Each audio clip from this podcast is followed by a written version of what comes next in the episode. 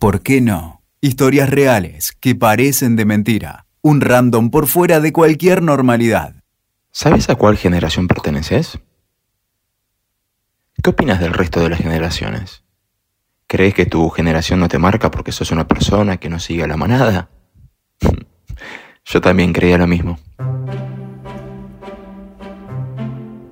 Hasta que un día marté de leer titulares en los mismos medios en los que trabajaba, en los que explicaban cosas sobre los millennials. Que los millennials esto, que tienen en la cabeza los millennials, por qué a los millennials les cuesta tanto insertarse laboralmente, y un sinfín de notas que ya mezclaban cualquier cosa. Los gustos culinarios de los millennials, la música que escuchan los millennials, las relaciones interpersonales de los millennials. Millennials, millennials, millennials.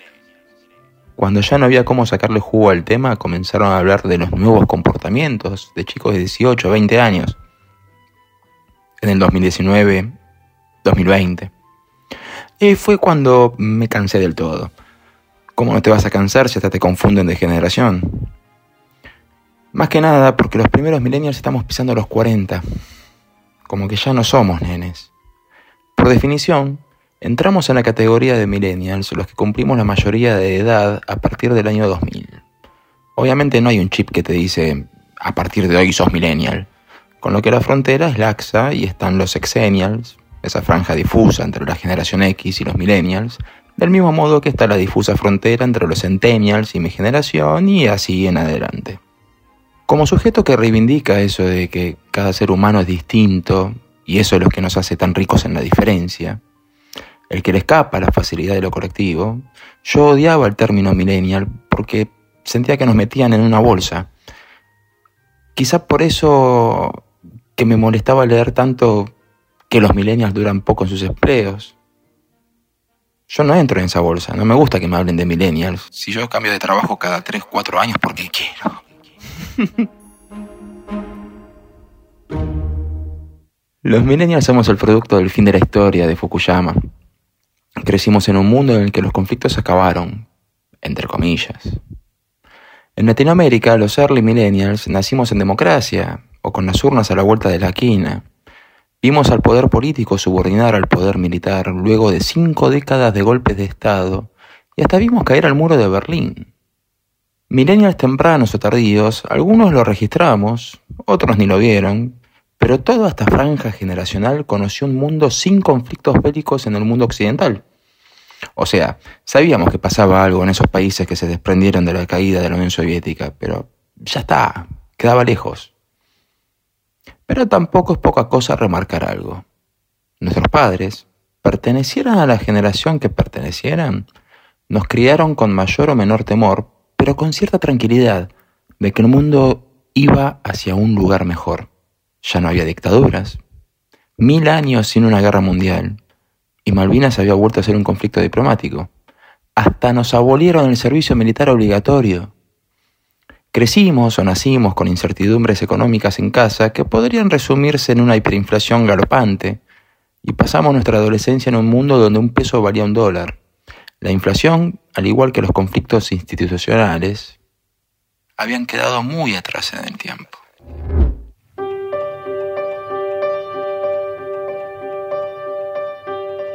Fines de los 80, principios de los 90, vivir en un barrio del Fondo para la Vivienda implicaba hacer cola para utilizar el único teléfono público que existía en todo el complejo de mil edificios repartidos en quichicientos bloques. Creo que había uno más de esas tortugas rojizo-naranjas, pero probablemente quedaba más allá del horizonte. Ser niño en tiempos de crisis graves es complicado. Si tus padres no tienen una buena posición económica, difícilmente puedan mantenerte en una burbuja. La primera vez que tuve noción de lo que significaba la economía fue de muy pequeño. No recuerdo bien los montos, pero mi abuela me regalaba cada sábado una cifra de dinero pequeña que para mí significaba una sola cosa. Cada cuatro semanas, un transformer. Un lunes le acompaña mi madre al banco, un trámite tonto, como pagar una factura, era una aventura tediosa que podía llevar toda la mañana. En el camino quedaba una librería juguetería y le pido a mi vieja que pare, que quería comprar el juguete. Apurada, mi madre me lleva flameando al banco con la promesa de comprarlo a la vuelta. Un par de horas al sol, para esperar a entrar al banco, otro par de horas adentro, 50 sellos y salimos. Al llegar a la juguetería no entendía nada. El dinero que llevaba en la mano no alcanzaba para comprar lo que había visto tan solo unas horas antes. Mi madre se compadeció y puso la diferencia. Y tuvo que explicarme qué era lo que pasaba, aunque no entendí mucho. La tele era un lujo burgués, atado a otro lujo, la energía eléctrica. En mi barrio se cortaba la luz religiosamente de 14 a 17 horas todos los santos días del Señor. Cortes programados. El jingle de las manos mágicas era casi como la llegada de Papá Noel todas las tardes, la vuelta a la normalidad periódica para los chicos. Del levantamiento del coronel Seineldin solo recuerdo a Lalomir en la radio, pasando No me dejan salir de Charlie. Algo que consiguió arrancarle la primera sonrisa a mi madre en un día en la que se la veía con cara de incertidumbre. Los chicos son de prestar atención a esas cosas. Tiempo después comprendería que esos años no fueron tan caóticos como los recordaba. Fueron peores.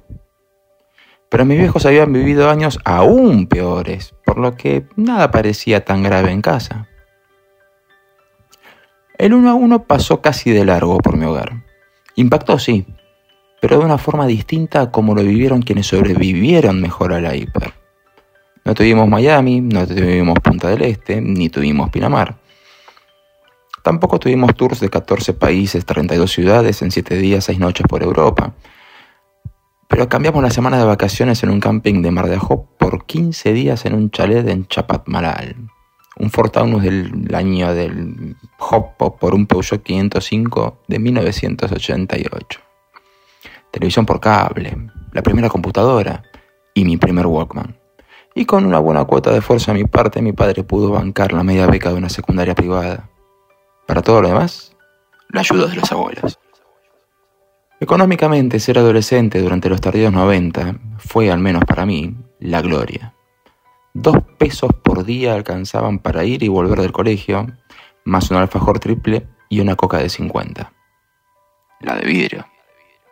Le decíamos de 50 porque eso era lo que costaba. 50 centavos. 50 centavos, no pesos. Con 50 pesos podías entrar a Puente Mitra y sentirte Ricardo Forte en Ibiza. Eran tiempos en los que todo era difuso, partiendo de un peronismo liberal en lo económico. El presidente salía en la tapa de la revista Gente con Susana Jiménez caminando por la playa. Los Rolling Stones pasaban por la Quinta de Olivos. Maradona comenzaba a convertirse en un ángel caído mientras usaba una remera con el rostro de Domingo Cavallo y así todo se difuminaba en una pintura surrealista de pizza con champán. Hoy me pregunto qué tiene malo beber champán con la pizza si es que te gusta, ¿no? Y sí que era interesante ser adolescente en esos años al mirarlos en retrospectiva sobre todo. En su momento no lo notaba. Era la nueva normalidad. No sé por qué, pero era maravilloso asfixiarme en la masa humana de un recital de Divididos o Charlie García totalmente gratis en donde hoy se levantan un montón de edificios y llamamos Puerto Madero. Buenos Aires no dormía, la cultura nos invadía. El mundo under andaba por tantos lados que ya no tenía sentido llamarle under. Pero la percepción de un niño posterior adolescente no lo es todo. El lunes 18 de julio del 94 me encontraba de vacaciones de invierno en la casa de mis abuelos en Mar del Plata, cuando una noticia trágica proveniente del barrio de Once, cuando no, cambió todo. Aún hoy me cuesta dimensionar lo que fue el atentado a la AMIA. Pero la modernización tecnológica llegó. Ojo con esto, porque es otra de las columnas que marcan las características de mi generación, de nuestra generación. Nacimos analógicos, crecimos en la transición hacia lo digital, llegamos a adultos con Internet accesible.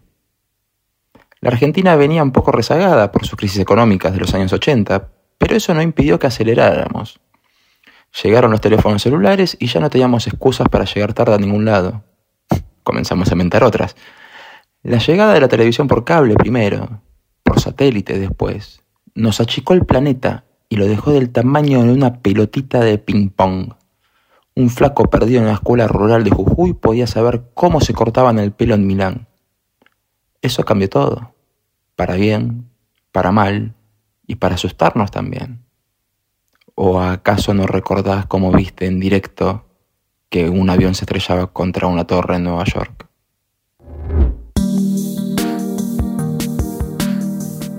La clausura de la convertibilidad atravesó a todas las generaciones adultas, pero para la nuestra, para los millennials de los que tanto hablan, significó la cerrada de la puerta en la cara.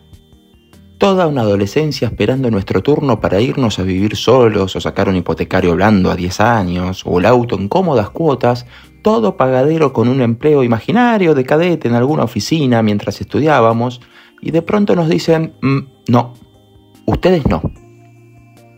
A la generación X y a los boomers les robaron los ahorros, pero ya tenían, y pido disculpas por la generalización, obviamente, pero la mayoría ya tenía alguna base. Mi generación se caracterizó por otra generalización. Llegamos a los 40 aún alquilando. Nuestra meta económica es conservar el poder adquisitivo que teníamos a los 20 y pico. Y la única forma de acceder a una propiedad es esperar a que los viejos palmen. Y ser hijo único, claro. Desde el ombliguismo argentino es lógico que pensemos que el 2001 nos tocó solo a nosotros, pero la burbuja de las .com hizo puré el sistema financiero internacional y el atentado a las Torres Gemelas reconfiguró el mapa mundial. Crecimos creyendo que el Titanic era insumergible y nos enteramos que existen icebergs cuando estábamos relajadísimos. Fuimos criados para vivir en un mundo mejor, pero no pasó. Nosotros, los de mi edad, los de mi grupito, puteábamos al sistema sin mucha conciencia de por qué lo hacíamos, en cada uno de los conciertos de las bandas que, gracias a las bondades del uno a uno, venían una tras otra y en masa. David Bowie, Nirvana, Prince, los Guns, los Stones, Michael Jackson, Madonna, Tina Turner, Paul McCartney, Metallica, Ramones, Oasis, ACDC, Aerosmith, Blair, No Doubt, Bob Dylan, Elton John, Clapton, Inexcess, YouTube, Paul Simon, Phil Collins y la lista sigue al infinito. Época dorada de una rock and pop obligatoria, caiga quien caiga riéndose del poder. Pergolini, el Lanata Merquero, Tuki, el Charlie más extremo y a la vez cercano que supimos tener. Un fito que llena River Plate, Cemento, MTV, Match Music, Tato, Les Luthiers, Cha Cha Cha, Fernando Peña y los viernes de trasnoche con Alejandro Dolina, sin tener que hacer terapia por semanas para justificar ideológicamente el consumo de ninguna de esas cosas. El concepto de pizza con champán tenía su contracara en un Tineri cagándose de risa de la desgracia ajena, riéndose de los gordos, de los retrasados mentales, de las mujeres en general, de los viejos, de los pobres, de los que no tenían mucha educación, de lo que viniera. Increíblemente, con tamaña invasión, la cultura entró en un proceso de pauperización que irritaba a varios y me incluyo. No es que uno sea un exquisito de la vida, pero que en las fiestas en la Quinta de Olivos se viera la creme de la creme bailando el ritmo de la cumbia era un poquito fuerte. Era la época. Algunos nos dolió que Rata Blanca tocara en Metrópolis. De hecho, se los condenó por ello. Hoy Calamaro graba con los Palmeras y está todo bien. Aprendimos que las fronteras son laxas también en lo cultural. El mundo se nos vino abajo. Algunos descreímos para siempre en el sistema y todos sentimos que algo se rompió con el incendio de Cromañón, la gran tragedia de mi generación. En los años siguientes vimos caer a nuestros dioses de a uno por uno, a todos los chistosos antisistema, los vimos apoyar a un partido político o atacando a sus propios ex jefes, mordiendo las manos que le dieron de comer, sacándose fotos con funcionarios. Algunos abrazaron a una ideología, otros abrazaron a otras distintas, y algunos pasamos a asumir que nadie cuidará de nosotros tan bien como nosotros mismos, y así vamos por la vida, defendiendo nuestra libertad de decir lo que se nos antoja, cuando se nos canta y de la forma en que nos pinte. Pero todos, todos los de mi generación, nos abrazamos a alguna tabla, sabiendo que se nos pasó de largo, que no nos tocó en gracia, que en este océano los cruceros no eran para nosotros. De lo que no pienso hacerme cargo generacionalmente es de la estupidez humana. Desde hace no mucho tiempo, un puñado de años no más, la avanzada tecnológica en las nuevas comunicaciones nos llevó al extremo en el que todos le temen a lo que se pueda decir en una red social. Como si 24.000 tweets representaran la opinión de 7.300 millones de habitantes en el planeta. 24.000 tweets es todo lo que se necesita para estar primero en las tendencias, dependiendo del día y la hora. Y como si la opinión generalizada de la mayoría modificara la verdad de las cosas. A ver, en el siglo XV, la inmensa mayoría del mundo occidental, o sea, Europa, creía que a 200 leguas marinas de las costas de Portugal hacia el oeste estaba el fin del mundo, que era plano obviamente. Imaginemos qué habría pasado si hubiera existido Twitter en 1492. Colón está mamado. Con mis impuestos no quiero bancar esta idiotez. Que el Tano se vuelva a su país. Mientras comenzaba a idear este podcast, pensaba en las cosas que comenzaron a ser prohibidas para no ofender. Para cuando comencé a escribirlo, la Academia de Hollywood comunicó que no calificarán para mejor película aquellas que no respeten conceptos de diversidad. La última en ganar fue una película filmada en Corea del Sur. ¿De dónde sacamos a un negro en Seúl? Los más viejos culpan de esto a los millennials. Total, prefieren ignorar que ya estamos más cerca de la edad jubilatoria que de la secundaria. Yo podría caer en la misma y culpar a los centennials, que son expertos jóvenes en maximizar el ruido para reclamar por lo que consideran justo. Pero las decisiones son tomadas por señoras y señores de cualquier edad con ganas de imponer su visión al resto. Suponer que la idiotez es una cuestión generacional es subestimar la historia humana. Perdón, pausa. Mientras escribo este párrafo leo que quitan de las plataformas de streaming la película Lo que el viento se llevó por fomentar estereotipos racistas. Es una de las mejores películas de la historia. Y la borran. Y yo que venía a hablar de otro ejemplo, que a raíz de una nota publicada en el Reino Unido descubrimos que algunos chicos que ellos estudiaron, la seriedad de llamarle millennial a un adolescente ya nos dice todo, consideran que la serie Friends es homofóbica, transfóbica, lesbofóbica, xenófoba, gordofóbica y violenta con la aceptación del cuerpo. Friends es el sumum de la transición de la generación X al mundo millennial, algo que he seguido de muy lejos por How I Met Your Mother, que comenzó cuando terminaba Friends y registró la transición de los millennials al mundo centennial. Friends no era el mundo color de rosa, era una serie que se reía de la desgracia desde el minuto cero, cuando una chica rica deja plantado a su prometido en el altar y acepta un trabajo de camarera en una cafetería de barrio.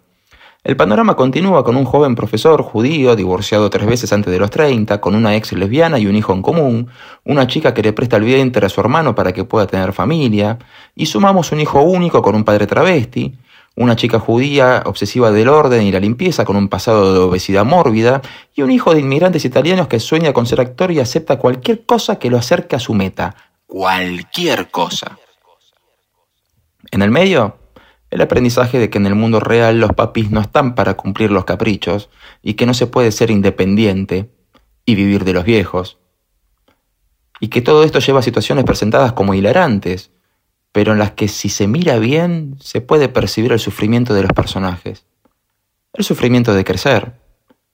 Y es que de eso se trata Friends en realidad, de crecer, de crecer en un mundo jodido, de crecer en un entorno desconocido, de crecer con lo que te tocó y no con lo que elegiste, de elegir lo que podés y aceptar o rechazar lo que no, de crecer haciendo cosas que nunca se habían hecho, de crecer con cada error. Básicamente, crecer. How I Met Your Mother podría presentarse como un buen choreo, pero la base de un grupo de amigos es tan antigua como el radioteatro. Algunas cosas fueron distintas, como que Barney Stinson tenga un hermano negro y homosexual, pero la gran diferencia estaba en la velocidad en cómo se abordaban los temas. Rápido, variando, y como si el tiempo quemara. Bienvenidos al mundo del siglo XXI. El mundo ha cambiado mucho en los últimos años. Hoy dos chicos del mismo sexo pueden casarse. Hace una década se organizaban marchas para impedírselos. Hace dos décadas querían mandar a todos los homosexuales a vivir a una isla. Hace tres décadas la homosexualidad era considerada una enfermedad mental por la Organización Mundial de la Salud. Y hasta hace muy poquitos años era delito ser homosexual en buena parte del mundo occidental. ¿Cómo creen que se consiguió tanto cambio? No seamos egocéntricos. Fue por las luchas de cada una de las generaciones que estuvieron antes que nosotros, además de la nuestra y de la que nos sigue. Antes creía, y decía, que por las minorías de cada una de esas generaciones habían ocurrido esos cambios. Y es cierto, un grupo de loquitos decidió que había que crear un país sin rey en 1776. Y dudo mucho que hayan realizado una encuesta a cada habitante de las 13 colonias originales de lo que hoy llamamos Estados Unidos.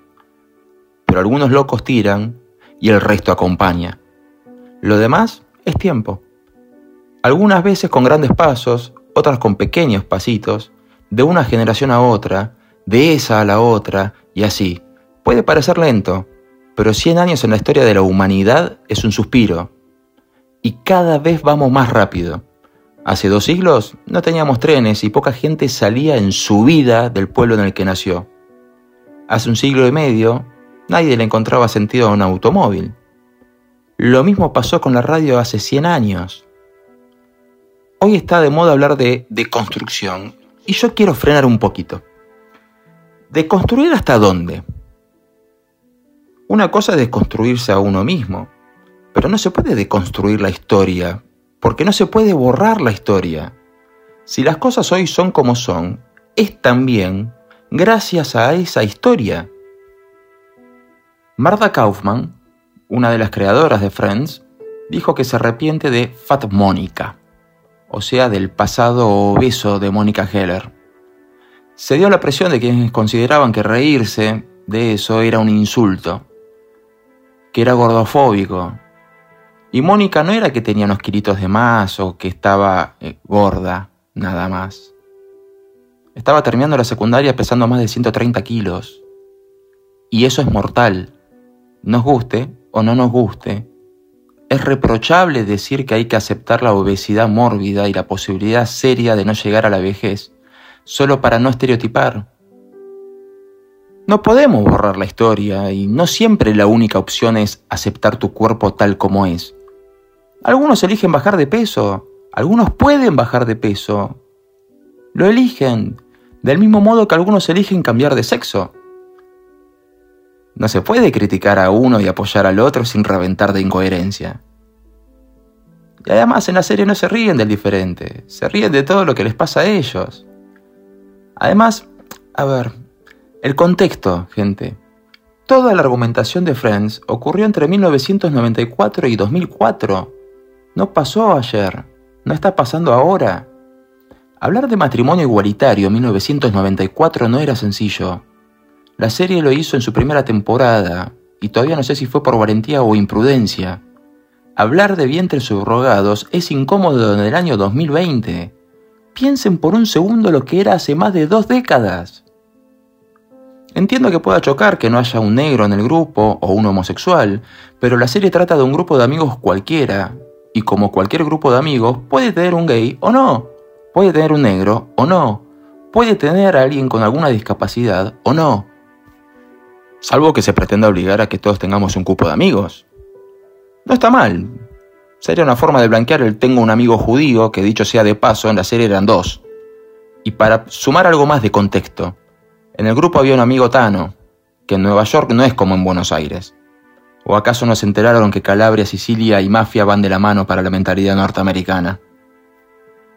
Por ahí anda dando vueltas todavía Modern Family, el modelo de serie que correspondía a los tiempos que corrieron los años pasados. Un hombre casado en segundas nupcias con una inmigrante madre soltera, también es padre de una chica casada, con una familia normal, entre comillas, y un hijo gay, también casado, con otro gay, claro. Y hoy ya cuestionan que el personaje gay era demasiado estereotipado. Del mismo modo que ya se quejan de que la latina no cumple con el estereotipo de la latina. Increíblemente el actor que hace de gay es gay y la que hace de latina es más colombiana que Carlos Vives. Incoherencia, imagen homogénea, corrección política pero de una política que no nos notificaron. Quien no cumpla con ella, a la hoguera. Quien no haya cumplido con ella en el pasado, a la hoguera también. Hay algo muy sencillo de explicar del derecho penal que es la irretroactividad de la ley. O sea que si algo es prohibido hoy, no puedo castigar al que lo hizo ayer cuando no estaba prohibido. Pero lo que está ocurriendo con la cultura es aún más grave que esto. Es borrar la historia creyendo que estamos en una máquina del tiempo en la que si borro el pasado, el presente se arregla por arte de magia. ¿Cómo vas a prohibir lo que el viento se llevó por mostrar una realidad distinta pero que existió?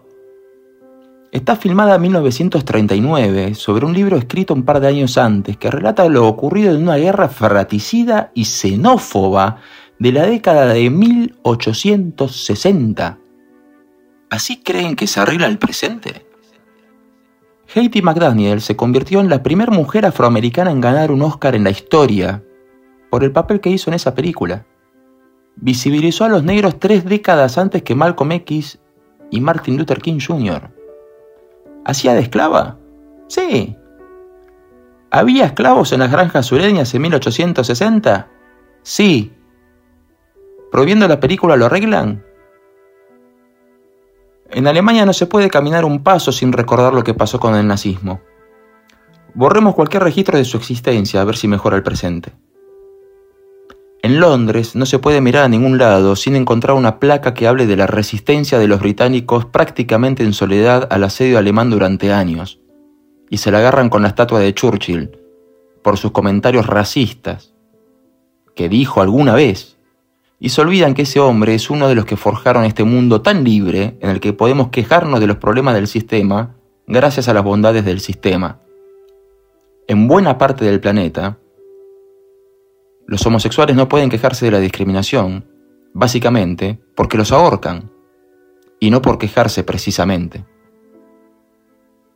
Y lo que molesta son las películas viejas, o Friends, que en una serie de televisión se cuenten seis historias de vida y en vez de prestar atención al ejercicio de autosuperación personal y aprendizaje de jóvenes que dejaron todo para perseguir su sueño, sin siquiera en algunos casos saber cuál era ese sueño, no habla mal de la serie. Habla mucho del que la critica. Dice, por ejemplo, que para ser amigos pareciera que primero miran la orientación sexual o el color de piel de una persona antes que su forma de ser. Pero por sobre todas las cosas dice que vivimos en tiempos muy complicados, en los que lo importante es la postura frente a los demás, la actuación en la vida cotidiana y no la esencia de las personas. La esencia, esa llama interna que lleva a que chicos de veintipocos se vayan de la casa de sus padres a vivir con lo que tienen, dejen la comodidad del hogar familiar, para irse a compartir departamento y gastos, a trabajar de cualquier cosa y ponerle toda la garra a lo que hacen, aunque no les guste, porque de algo hay que vivir. A enamorarse una y otra vez, a pesar de que los vemos sufrir como locos, porque la vida es eso, básicamente. Una concatenación de incomodidades que buscamos acomodar para que incomoden lo menos posible. Y eso sí que me gusta de mi generación. ¿Sabes por qué duramos poco en nuestros trabajos durante nuestros veintipicos? Porque eran trabajos de mierda. O porque nos echaban. ¿Sabes por qué nos aburrimos rápido? porque crecimos en un mundo en blanco y negro que se llenó de colores, porque para saber el significado de una palabra debíamos recurrir a un libro y ahora tenemos la biblioteca de Alejandría en la palma de nuestras manos. ¿Sabes por qué somos impacientes? Porque el tiempo nos quema. ¿Sabes por qué nos vestimos como si no aceptáramos que pasan los años? Porque no queremos alejarnos demasiado de lo único que nos dio algo de seguridad en nuestras vidas. Y seguimos intentando, mientras lidiamos con que nos culpen de la estupidez humana, a nosotros que justamente vivimos tantas pálidas que somos maestros de la resiliencia, aunque se nos caguen de risa por ello. Vivimos tantos cambios que nacimos en un mundo donde los divorcios no existían, donde los homosexuales eran mal vistos, donde las dictaduras podían volver en cualquier momento, donde las ideologías se dividían por un muro no son tantas las generaciones que crecieron en una era en la que haya cambiado tanto el esqueleto de la sociedad mundial en solo 10 años. ¿A nosotros nos van a dar clases sobre cómo tenemos que vivir, pensar o sentir? Pero por favor, ¿no ves que soy millennial? Yo ya no espero ningún tren. Me muevo solo. Escuchaste, ¿por qué no? Con Nico Luca, WeToker. Sumamos las partes.